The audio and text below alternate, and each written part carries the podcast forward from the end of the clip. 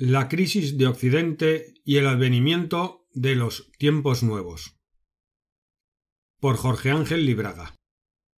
Empecemos por decir que en griego la palabra crisis significa, además de problema, cambio. Así que hoy Occidente está no solo ante problemas, sino también en un periodo de cambio. Para poder superar esta etapa de crisis, lo primero que tenemos que hacer es reconocer que nuestra civilización occidental no es única. A través de la historia han existido otras civilizaciones que tuvieron también sus crisis y sus problemas. A nosotros en general nos pasa como a un joven, que cuando tiene problemas cree que nunca nadie tuvo esos problemas. No piensa que su padre, que su abuelo también los tuvieron. Es bueno a veces consultar a los padres, a los abuelos, para ver cómo los resolvieron. Hoy sabemos a través de la ciencia arqueológica que ha habido grandes civilizaciones en el mundo, que la humanidad es muy vieja, que ha habido muchas culturas. Tal vez de todo este pasado nosotros hoy conocemos nada más que una pequeña fracción, lo que llamamos historia, o sea, la parte de nuestro pasado que es conocida suficientemente. Mas hay una protohistoria y una prehistoria que no alcanzamos a conocer bien. Nos quedaron sus ruinas, eh, sus monumentos que demuestran sus grandezas, las pirámides de Egipto, con una técnica superior en algunos puntos a lo que nosotros conocemos hoy, las grandes civilizaciones de América, mayas, aztecas, incas, chinas, la India, Grecia, Roma, todas fueron civilizaciones que lograron en su momento una gran cumbre de elevación. Hoy, en Occidente, a veces pensamos que esa era gente primitiva, porque no tenía aviones ni coches, o porque no tenía luz eléctrica, pero hay que pensar que cada uno tiene su alienación diferente. Por ejemplo, Kant se dedicaba a la filosofía y Curie a la ciencia. Vale tanto una cosa como la otra. Son distintas formas de encarar la realidad. Estas civilizaciones antiguas, Egipto, Grecia, etc., no eran inferiores a la nuestra, simplemente habían encarado la realidad eh, de una manera diferente. Hecha esta introducción, tenemos que encarar ahora nuestra crisis del mundo occidental.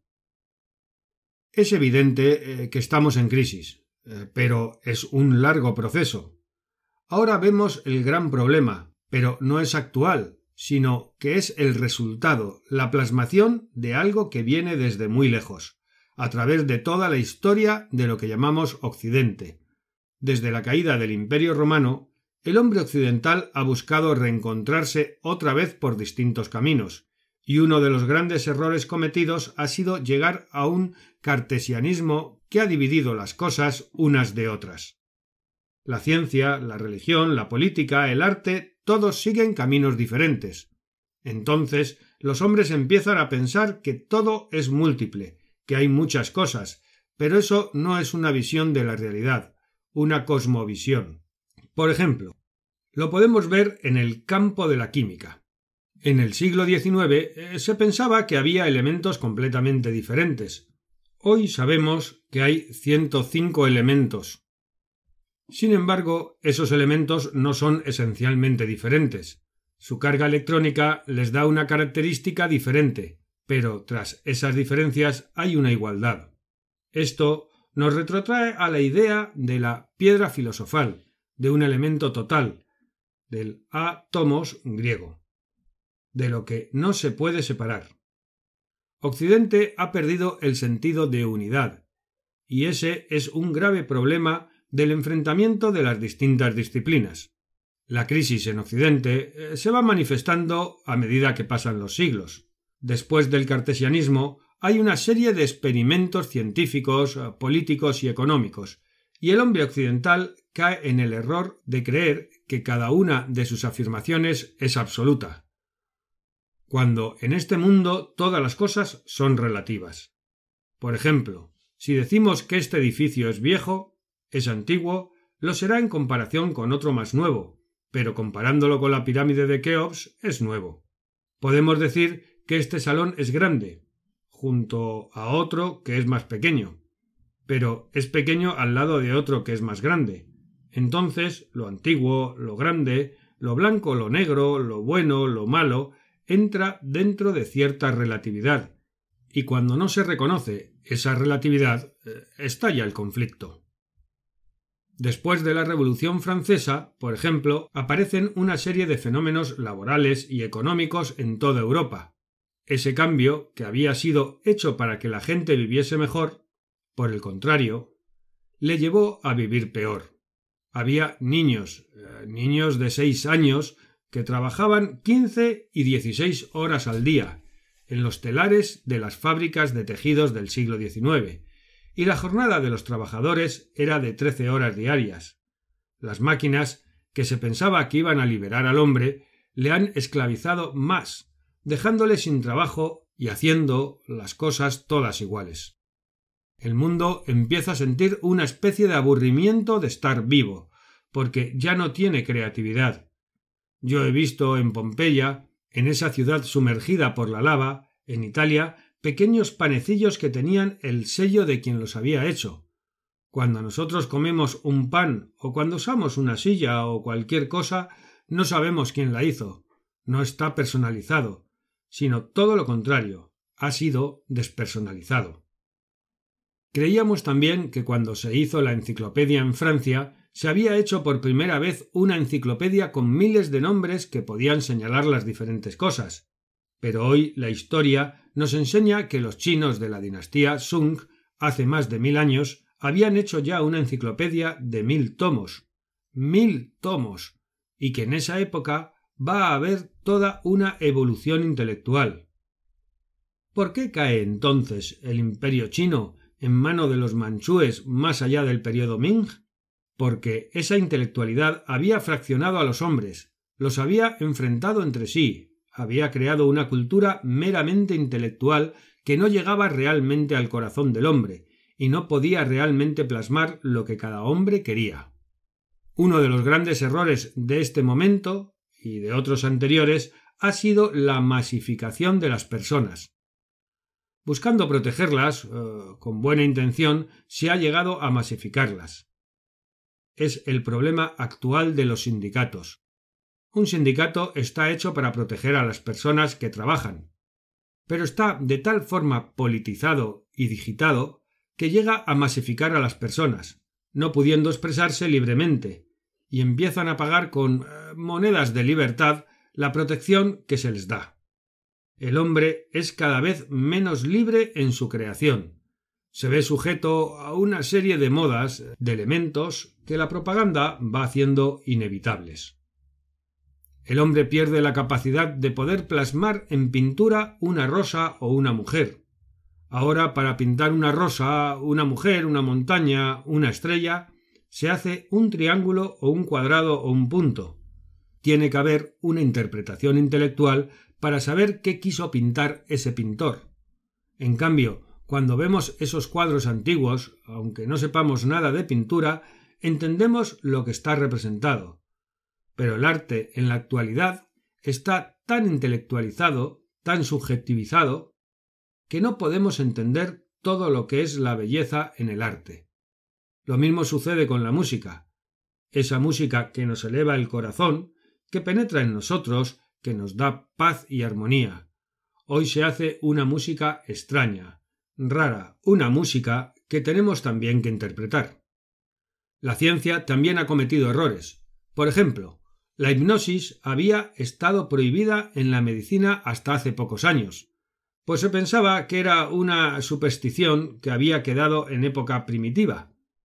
Hoy, sin embargo, se está utilizando y sabemos que es una realidad, al igual que la parapsicología, que también había sido despreciada, y hoy vemos que es una realidad, que los hombres, además de nuestros sentidos comunes, eh, tenemos otros, que podemos tener sentidos telepáticos o una intuición de lo que va a venir. Hemos perdido el sentido humano de las cosas, y eso es muy importante. Hoy le hemos dado tanta importancia a la máquina que, en lugar de utilizarla, nos está utilizando ella a nosotros, y sentimos esa presión dentro de nuestro corazón, sentimos que estamos presionados por la máquina. Las distintas posibilidades que se han dado, ya sea materialismo capitalista o materialismo dialéctico, no han podido solucionar este problema. Seguimos inmersos dentro de este mundo material. Nuestros mejores sueños los tenemos que dejar de lado. Nuestros mejores versos no los podemos escribir.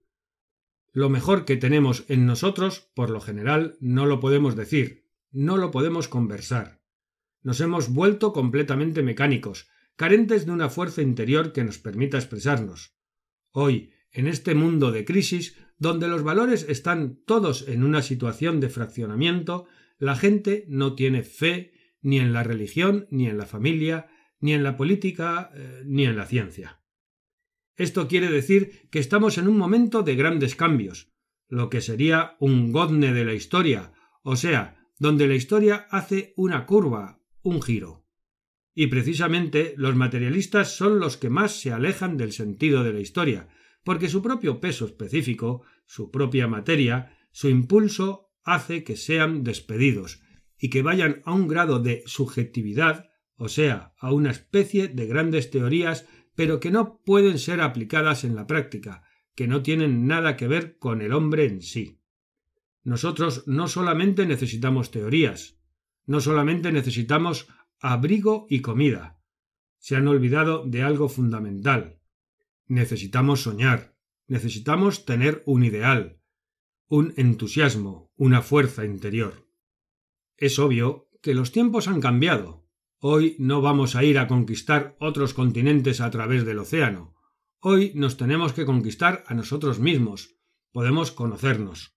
Sabemos muy poco, no solamente de este mundo, sino también de los mundos sutiles. Por ejemplo, cuando un hombre está enfermo y va a morir, se le dice Bueno, tú debes tener fe en Dios, vas a morir, ten fe en Dios. Pero no hay una instrucción, no hay una enseñanza. ¿Qué nos espera más allá de la muerte? ¿De dónde venimos? ¿A dónde vamos? ¿Es que estamos hechos tan solo de materia física? ¿O también tenemos otros cuerpos, otros vehículos con los que podemos captar experiencias? Esas preguntas debemos hacérnoslas para los tiempos nuevos. Preguntas abiertas que puedan permitirnos conocer no solamente el mundo que pisamos, sino también el que vamos a pisar en el futuro, y conocernos a nosotros mismos. ¿Por qué reaccionamos de una forma o de otra? ¿Cuáles son nuestras emociones? ¿Cómo funciona nuestra mente? ¿Cómo funciona todo nuestro aparato psíquico? Esas son las nuevas ciencias que se van acercando a nosotros para solucionar nuestro problema. Por otra parte, en el mundo existe la alienación de que todos podemos hablar de todo, por ejemplo, de política. Eso no es cierto. La política es una ciencia como cualquier otra. Si ahora yo me caigo y me lastimo una pierna, hay que llamar a un médico, o sea, alguien que haya estudiado medicina. Con la misma lógica, si un país, si una nación se cae, hay que llamar a alguien que haya estudiado política, porque la política es una ciencia y por ello no se puede improvisar. Pero la vanidad de la gente hace que muchos piensen que todos pueden hablar de política. Si uno le pregunta a una persona Señor, ¿usted me puede decir cuántas valencias tiene el carbono? Esta dice Yo no soy químico, a mí no me pregunte. Pero si se le pregunta ¿Cómo tendría que manejar sus asuntos Rusia o Estados Unidos? Entonces habla y habla. Todos creen saber de política, cuando en realidad también hay que estudiarla. Este es otro aporte para los tiempos nuevos. Estudiar las relaciones entre los hombres, estudiarlas profundamente, de manera científica. Otro aporte para los tiempos nuevos es poder recrear en nosotros un cierto espíritu de individuo, no dejarnos masificar por tener cada uno de nosotros nuestra personalidad, no dejar que la propaganda nos lleve para cualquier parte. Debemos entender que cada uno tiene derecho a ese poquito de libertad para poder elegir nuestra forma de vivir, y también tiene derecho a un poquito de dignidad, a un poco de honor. Necesitamos ser respetados como seres humanos. No somos solamente números en una libreta o en un papel. Somos seres humanos con toda nuestra singularidad. No somos iguales, somos equivalentes, pero no iguales. Todos los que estáis aquí sois diferentes de rostro, vestís diferente, pensáis diferente. No existen dos seres iguales en todo el mundo. La igualdad entre los seres humanos es un mito. Entonces, lo que tenemos que buscar no es una igualdad, sino una concordia. Estar corazón con corazón, poder entender profundamente a la gente y a nosotros mismos. Ese es también otro aporte para los tiempos nuevos.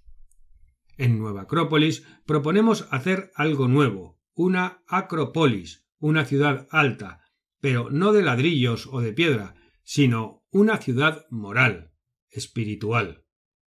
La actual crisis de Occidente no es energética, sino moral y espiritual. Cuando nuestros antepasados necesitaban algo material, salían a buscarlo y lo conseguían. Por ejemplo, si nosotros necesitamos petróleo, eh, ¿por qué no salimos a buscarlo? ¿Por qué no lo conseguimos? porque ya no tenemos esa fuerza interior para poder cruzar esos océanos de dificultades, para solucionar nuestros propios problemas. La educación actual nos ha enseñado a evadir los problemas, no a enfrentarlos. Por ejemplo, el fenómeno de los ovnis, verdadero o no verdadero, no importa, psicológicamente demuestra que estamos buscando una solución desde afuera, eh, que nos venga de las estrellas, cuando la solución a nuestros problemas está en cada uno de nosotros, en nuestra voluntad de perdurar aquí y ahora, en nuestros brazos, en nuestro pensamiento, en nuestra imaginación, en nuestra posibilidad de concebir un mundo no solamente nuevo, sino mejor. Un hombre que sea nuevo, distinto, que no sea egoísta, que sea diferente de los animales y de las plantas, que sea ecológico, que se reconozca parte de la naturaleza y que no crea que es la cúpula, el techo de toda la evolución. Ese hombre tiene una juventud interior. No importa la edad que tengamos, sino la juventud que tenemos dentro. Hay jóvenes de veinte años que ya son viejos. Lo único que tienen son recuerdos, añoranzas. En cambio, hay personas mayores que tienen firme voluntad para hacer las cosas. Lo que necesitamos entonces para conformar ese hombre nuevo no son aportes milagrosos, sino una buena administración de lo que ya tenemos en lo material, en lo psicológico y en lo espiritual. La crisis de Occidente no es una catástrofe, es una oportunidad de cambio. Tenemos que poder desarraigarnos del problema para lanzarnos hacia una solución. En ese sentido, proponemos ese cambio, no un cambio masivo, cambiar todo para que todo siga igual. No, se trata de un cambio interior, un ser diferente, que cuando uno se levanta por las mañanas vea los árboles, huela el perfume de las rosas, vuelva a sentir el amor, el aire, el canto de las golondrinas, de los pájaros.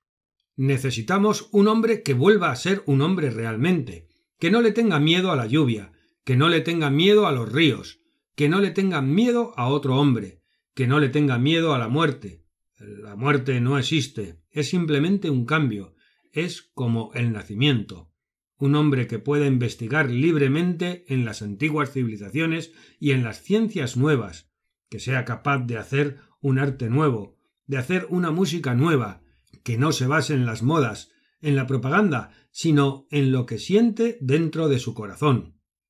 Ese hombre es el que nosotros buscamos en esta crisis de Occidente, en este advenimiento de los tiempos nuevos. Por lo general, nosotros no tenemos una idea, sino muchas. Todos tenemos muchísimas ideas. Lo que nosotros queremos aportar es una voluntad de perseverancia, de conquista espiritual, que se refleje en todas las cosas. Queremos aportar una juventud interior que nos permita renovar este mundo que se va cayendo a pedazos, y tener la fuerza para levantar de nuevo las paredes de nuestro mundo, tener la fuerza de levantar otra vez templos a Dios. Lo que nos diferencia de los animales, de las bestias, es nuestra fe en Dios. El hombre que no cree en Dios, en un Dios cualquiera, Dios, mente cósmica, aquello, lo que sea, es como un animal, o sea, vive para comer, para vestirse y nada más, entonces se animaliza, se empequeñece y cada vez tiene más miedo. Tiene miedo cuando está despierto y tiene miedo cuando está dormido. Va al psicoanalista porque tiene problemas, eh, toma pastillas. Hace falta recrear un hombre más natural. No tenemos que hacer algo nuevo en el sentido de inventar, sino recoger todo lo bueno que hubo en el mundo, ponerlo en nuestro corazón y poder decir lo tengo en mi corazón. Hace falta también tener el valor de investigar estas cosas, de preguntarnos realmente ¿Quién soy? ¿De dónde vengo? ¿A dónde voy? ¿Yo estuve otra vez en este mundo? ¿Se reencarna? ¿Hay una ley de causa y efecto de lo que los orientales llaman karma? ¿Existe? ¿No existe? Tenemos que preguntarnos y atrevernos a pensar esas cosas, atrevernos a pensar sobre las distintas formas de la realidad. En definitiva, lo que nosotros queremos aportar, mis amigos, es una nueva forma de enfocar la vida, cada uno de vosotros la conoce. Todos la conocen. Yo lo único que hago es recordarlo, hacer que cada uno lo recuerde y vuelva a encontrarse consigo mismo, con su hermano, con su padre, con su amigo. Entonces podremos hacer lo que hicieron tantas civilizaciones, pasar este momento de crisis y lanzarnos hacia adelante para que los jóvenes, para que los que vengan después puedan sonreír, puedan ser felices, puedan vivir realmente la vida, puedan tener las manos no solamente repletas de alimentos o de agua, sino que puedan tener las manos limpias, con honor, el corazón tranquilo, la mente quieta e inteligente, los pies en la tierra y los brazos hacia el cielo, como un gran abrazo a toda la humanidad. Gracias. Pregunta. A mi entender, para superar esta crisis de Occidente, parece que hay que buscar la espiritualidad de Oriente, pues todos los grandes conceptos como reencarnación, karma, universo vivo, etc., viven allí. Respuesta. El concepto de macrobios, por ejemplo, o sea, el de universo vivo, y nosotros dentro de él, también estuvo en Occidente, en la escuela de Pérgamo y en la de Alejandría. El filósofo Marción, por ejemplo, del siglo II desarrolló esas teorías y consideró, igual que Plotino, al hombre como una parte de ese universo de ese macrobios. Muchas cosas eh, que creemos que tan solo Oriente las tiene también estuvieron en Occidente, y otras que parece que solamente Occidente tiene también estuvieron en Oriente. O sea, que no podemos hacer un racismo espiritual. Pregunta. Respecto a lo que usted dijo sobre los sindicatos, quería decir que no debemos olvidar que gracias a ellos los trabajadores alcanzaron un nivel de vida que no tenían. Respuesta. Yo comprendo lo que quieres decir de la necesidad que hubo de formar esos sindicatos para la protección de determinadas personas. Pero esa misma formación de sindicatos y patronales nos está demostrando una fractura dentro de la sociedad. Por ejemplo, en la sociedad medieval se utilizaba el sistema corporativista. En este sistema el patrón y el obrero conformaban una suerte de familia, estaban juntos, había una unión humana y no se había estandarizado todo tanto ni se había tecnificado. Donde yo veo el problema es en construir grandes corporaciones que aplasten al individuo y que se encuentre eh, compelido a hacer una huelga o a no hacerla.